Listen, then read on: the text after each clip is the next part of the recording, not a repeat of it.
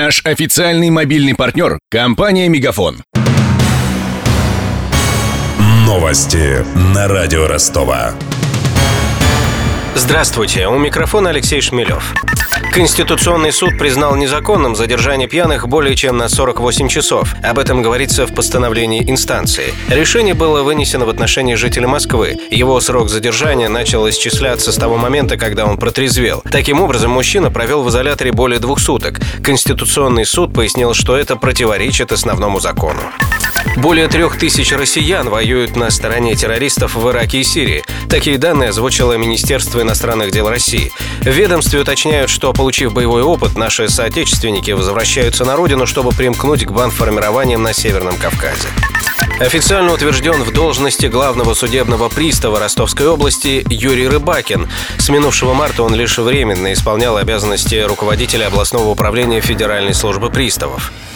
Для справки. Юрий Рыбакин, 50 лет. В 88-м поступил на службу в МВД России. Был командиром отряда СОБР, замначальника ГУВД по Ростовской области. В 2013-м принят на работу в Управление Федеральной службы судебных приставов. С февраля того же года стал заместителем главного судебного пристава области. После отставки через три года Дмитрий Ткаченко исполнял обязанности руководителя ведомства. Награжден орденом мужества. Среди коллег зарекомендовал себя как человек жесткий и последовательный.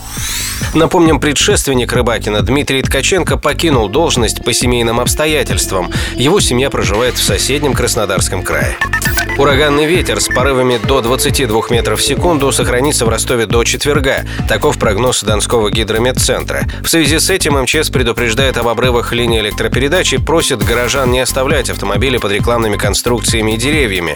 Кроме того, из-за ветра начал понижаться уровень воды в Дону, сообщила нам представитель Ростовского управления по делам ГОЧС Таисия Чехович. На данный момент получено новое экстренное предупреждение, что сгон воды в реке Дон будет продолжаться до 22 ноября. Все это связано с сильным восточным ветром в устье Дона. У города Азова уровень понизится до опасной отметки, а в пределах границ Аксай и город Ростов уровни воды будут находиться значительно ниже неблагоприятных отметок. Также в Ростове на этой неделе похолодает. Согласно прогнозу интернет-сервиса Гисметео, заморозки от минус 2 до минус 4 продержатся до следующего понедельника. Затем начнутся дожди и столбик термометра поднимется до 4 тепла. Официальный курс евро на сегодня составляет 68 рублей 99 копеек. Американского доллара 64 рубля 36 копеек. У меня вся информация к этому часу. У микрофона Алексей Шмелев. Над выпуском работали Денис Малышев, Мария Погребняк и Виктор Ярошенко. Новости на радио Ростова. Наш официальный мобильный партнер – компания «Мегафон».